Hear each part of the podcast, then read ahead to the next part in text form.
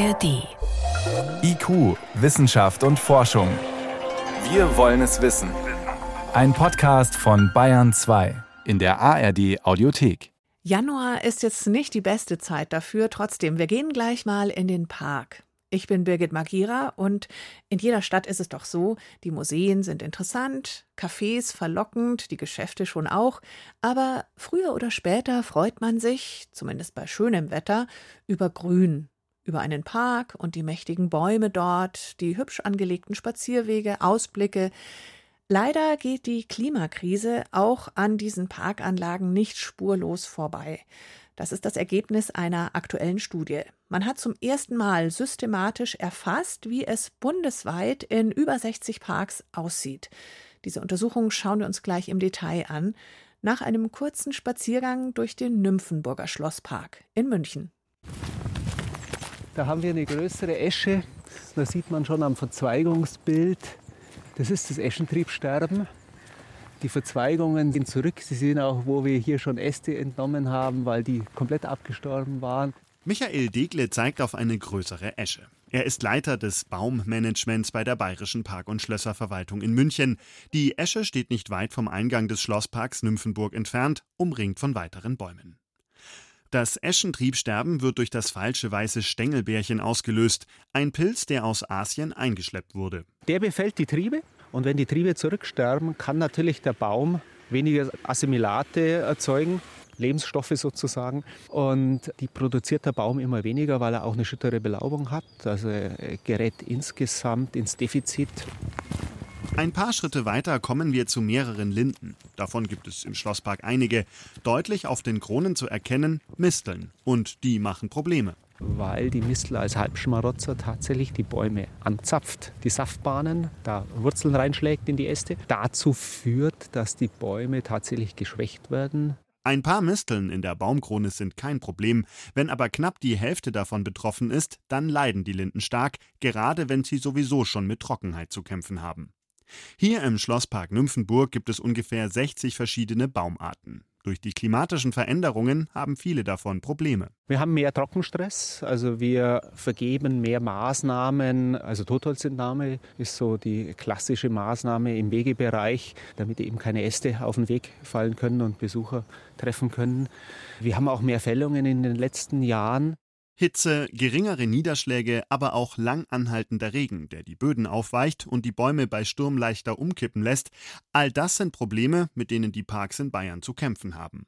Im Schlosspark setzt man deshalb auch auf Naturverjüngung durch Sämlinge von Buchen, Ahorn oder Eichen, also heimische Bäume, und das bringt Vorteile. Und dann kann es durchaus sein, dass eine Buche, die jetzt vielleicht im Klimawandel nicht die geeignetste Baumart ist, Sämlinge produziert, die deutlich trockenheitsresistenter sind, weil diese Sämlinge unterliegen ja einem starken Konkurrenzkampf und die robustesten kommen durch. Und es gibt, das weiß man mittlerweile, es gibt bei den Buchen trockenheitsresistente Typen. Die den veränderten klimatischen Bedingungen besser strotzen können und mit dafür sorgen sollen, dass der Schlosspark Nymphenburg auch in Zukunft noch für viele Menschen ein Erholungsort ist. Daniel Peter war im Nymphenburger Schlosspark unterwegs. Vom Hofgarten in Ansbach bis zum Linné-Park in Feldafing, vom Park Schönbusch in Aschaffenburg bis zum Schlosspark Linderhof und natürlich über Bayern hinaus. Von mehr als 60 historischen Parkanlagen hat ein Team von Pflanzenökologen eine Bestandsaufnahme gemacht. Wie gut oder schlecht geht's vor allem den Bäumen dort? Herauskam, rund jeder zehnte Baum in Parks ist schwer geschädigt, rund die Hälfte so lala geht so und immerhin 40 Prozent sind mehr oder weniger gesund. Sprechen konnte ich dazu mit Norbert Kühn von der TU Berlin, verantwortlich für die Studie. Und ja, also 40 Prozent der Bäume gesund. Ist es jetzt eine gute oder eine schlechte Nachricht? Also man muss sicher ins Detail schauen, aber man sieht auf jeden Fall, dass Schädigungen im großen Maße da sind. Die sind natürlich sehr unterschiedlich auf die unterschiedlichen Anlagen verteilt. Was wir zusätzlich wissen wollten, ist, wie weit sich die Anlagen in den Jahren 2018 bis 2020 verändert haben. Dazu haben wir Fernerkundungsdaten genommen. Daten, die von Satelliten aufgenommen werden. Und dort kann man zum Beispiel die Photosyntheseaktivität erfassen. Und aufgrund der Photosyntheseaktivität kann man eben die Vitalität eines bestimmten Bereiches einschätzen. Kann man das so einfach sagen? Photosyntheseaktivität wäre, wie gut kann der Baum sich selber versorgen? Das heißt im Grunde genommen, wie viel oder wenig Stress so ein Baum hat. Also mhm. darüber kann ich so ein Stück weit einschätzen, wie gut ein Baum funktioniert. Und in allen acht Anlagen, für die wir das gemacht haben, wir konnten das nicht für alle 62 Anlagen machen, hat sich eben diese Photosyntheseaktivität verschlechtert. Und das deutet darauf hin, dass eben in diesen Parkbereichen auch eine Verschlechterung der Vitalität passiert ist. Wassermangel und Hitze, das wissen mittlerweile auch wir Laien, dass das für viele Baumarten wirklich ein Problem ist. Was noch schädigt die Bäume wirklich? Das ist eine wichtige Frage, weil sich Klimawandel ja überall anders auswirkt. Also in Südbayern zum Beispiel anders wie in Nordbayern.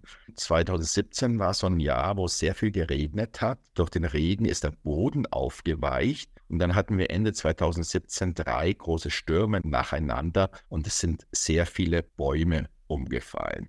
Was wir außerdem haben, und damit müssen wir leider auch leben, sind durch die Globalisierung verstärkt Schadorganismen wie Bakterien, wie Pilze, wie auch Insekten, die einfach stärker, mehr zu uns vordringen, schneller zu uns vordringen. Werden die importiert oder kommen die einfach durch die Klimaveränderungen und fühlen sich hier dann mehr wohl? In der Regel werden die importiert. Das geht in der Regel über Handel, das geht über Tourismus, und dann kann es auch schnell dazu führen, dass ein Baum, den wir vorher als Zukunftsbaum gehandelt haben, vielleicht dann doch nicht funktioniert. Also mhm. Beispiele wie die Esche, die das vor einigen Jahren getroffen hat. Oder jetzt haben wir auch ein Bakterium bei Rostkastanien, was die Rostkastanien eben sehr in Frage gestellt. Einer der wichtigsten Parkbäume in ganz Deutschland. Und wichtigsten Biergartenbäume in Bayern. Das kommt noch dazu. Das mhm. ist ganz effektiv wichtig.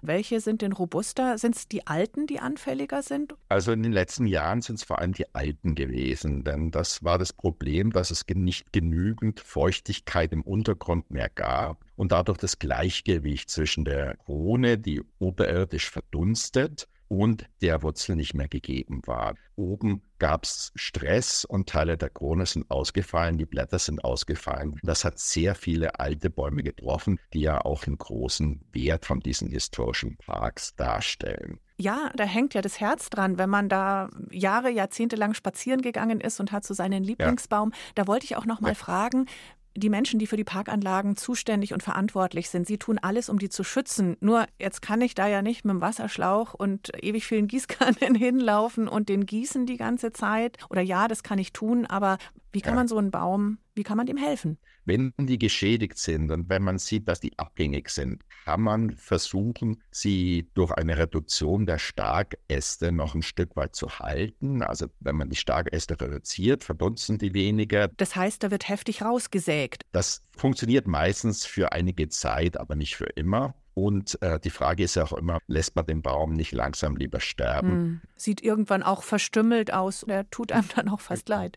Also es ist schon ganz wichtig zu merken, welche emotionale Bindung auch zu Parks und Gärten existiert, sowohl von den Besuchern als auch von vielen der Mitarbeiter. Und es ist klar rauszuhören, Parkpflege ist doch was anderes als Waldpflege und Forsten. Bei den Forsten ist man ja auch schnell bei der Frage, okay, die Fichten machen es nicht mehr, die schaffen das nicht mehr, was können wir stattdessen pflanzen? Wie reden Sie bei den Parkanlagen über Ersatz? Der Park ist aufgrund einer gestalterischen Intention entstanden und er hat sich natürlich über die Jahrhunderte auch weiterentwickelt. Und deshalb ist es so, dass man nicht einfach sagen kann, jetzt pflanze ich das, was vielleicht am besten wäre, sondern man muss sich natürlich überlegen im Sinne des Denkmalschutzes, wie kann ich das Kulturgut erhalten, worin besteht das Kulturgut in dem Fall? Also zum Beispiel in Babelsberg, da ist die große Blutbuche vor dem Schloss kaputt gegangen vor einigen Jahren. Da kann ich eigentlich nur eine Blutbuche ersetzen. Das ist so ein markanter Baum, da muss der eigentlich wieder hin.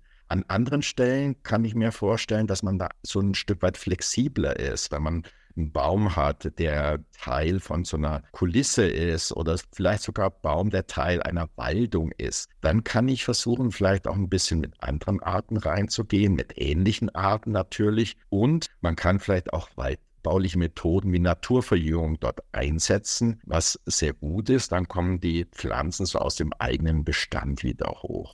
Wir wissen das, dass die Pflanzen, die von sich aus etablieren, in der Regel immer am besten auch an diesem Ort funktionieren, weil sie natürlich ein Wurzelsystem ausbilden, was niemals gekappt wird, was niemals umgesetzt wird, weil sie sich selber den Platz aussuchen und meistens dann auch die Sämlinge überleben, die besonders resilient gegenüber Umwelteinflüssen sind. Mhm.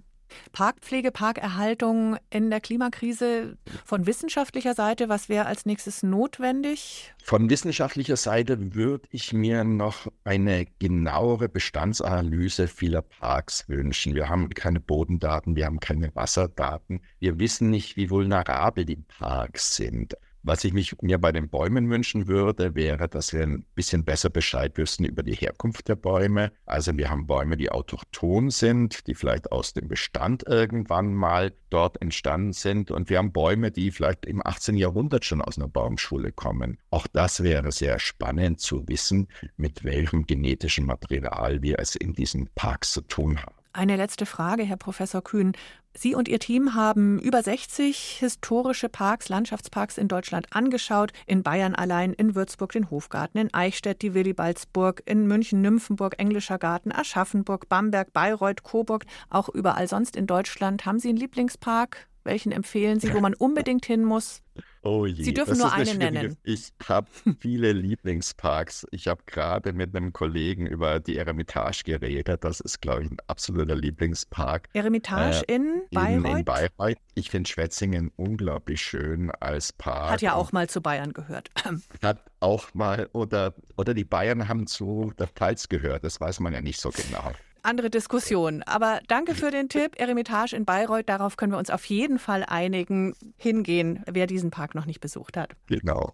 Professor Norbert Kühn war das von der TU Berlin mit einer tatsächlich allerersten umfassenden Schadensbilanz der Bäume in historischen Parks in Deutschland es sieht nicht so gut aus, aber es ist auch noch nicht alles verloren. Kann man das als Fazit nehmen, Herr Professor Kühn? Absolut. Also die Natur wird auf jeden Fall einen Weg finden, damit umzugehen. Ich hoffe, dass auch die Menschen einen Weg finden, mit dem Klimawandel umzugehen. Neben den Landschaftsparks verändert sich auch viel in den Wäldern. Wie kann man die klimafest machen? Zu dieser Frage findet ihr was in den Show Notes und dort auch eine knappe Stunde Waldphilosophie zum Hören mit dem Bäumeflüsterer Peter Wohlleben. Ich bin Birgit Magira und wünsche Freude unter Bäumen. Bis zum nächsten Mal.